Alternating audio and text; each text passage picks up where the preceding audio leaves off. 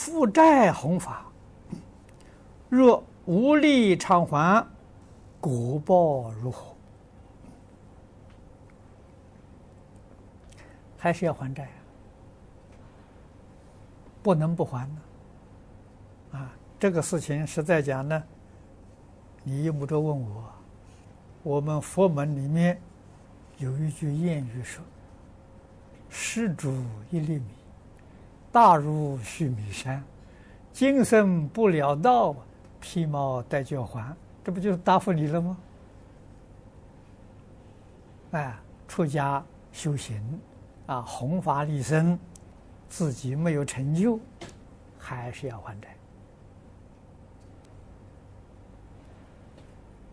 啊，到什么时候不要还债呢？你修行正果了，不要还债。你往生了，不要还债。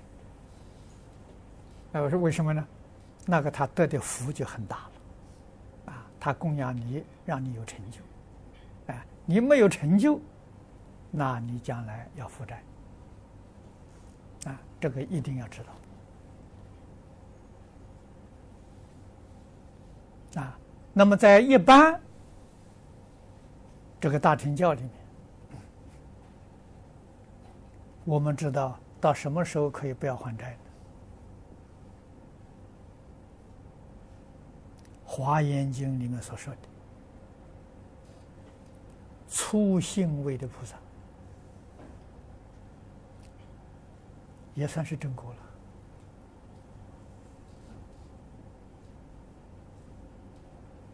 了。啊，在小乘教里面呢，证须陀洹果，啊，证初果。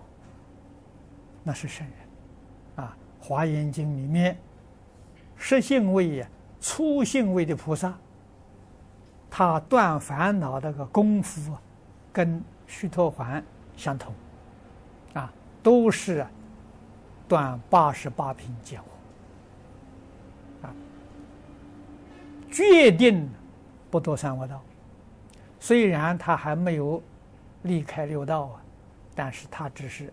天上人间，七次往返，决定证阿罗汉果。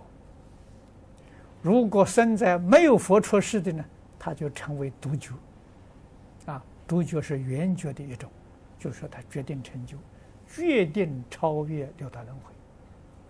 啊，这个是供养他，那是那是真实功德。啊，这个不要还债。如果没有。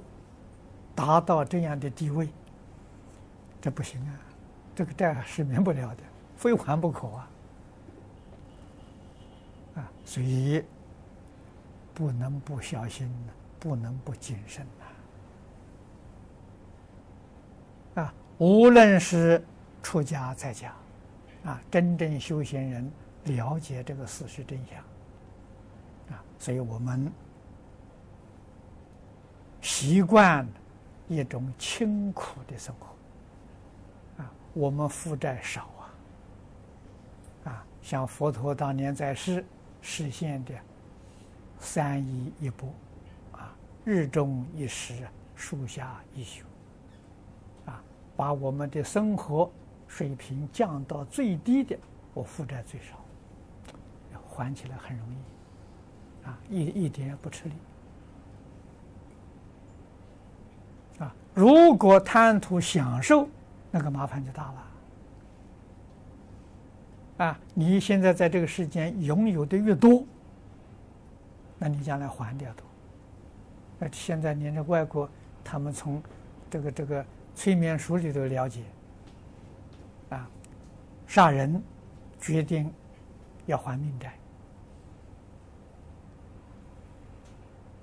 啊，欠债一定要还钱。而且来生还的时候，大概还要加倍，还有利息吗？要加上去吗？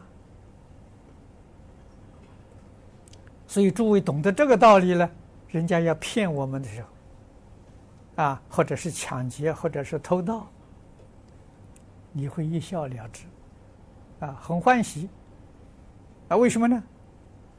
他将来还你的。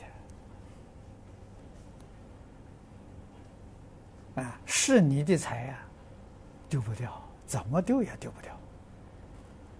那不是你的财的时候，你得不到。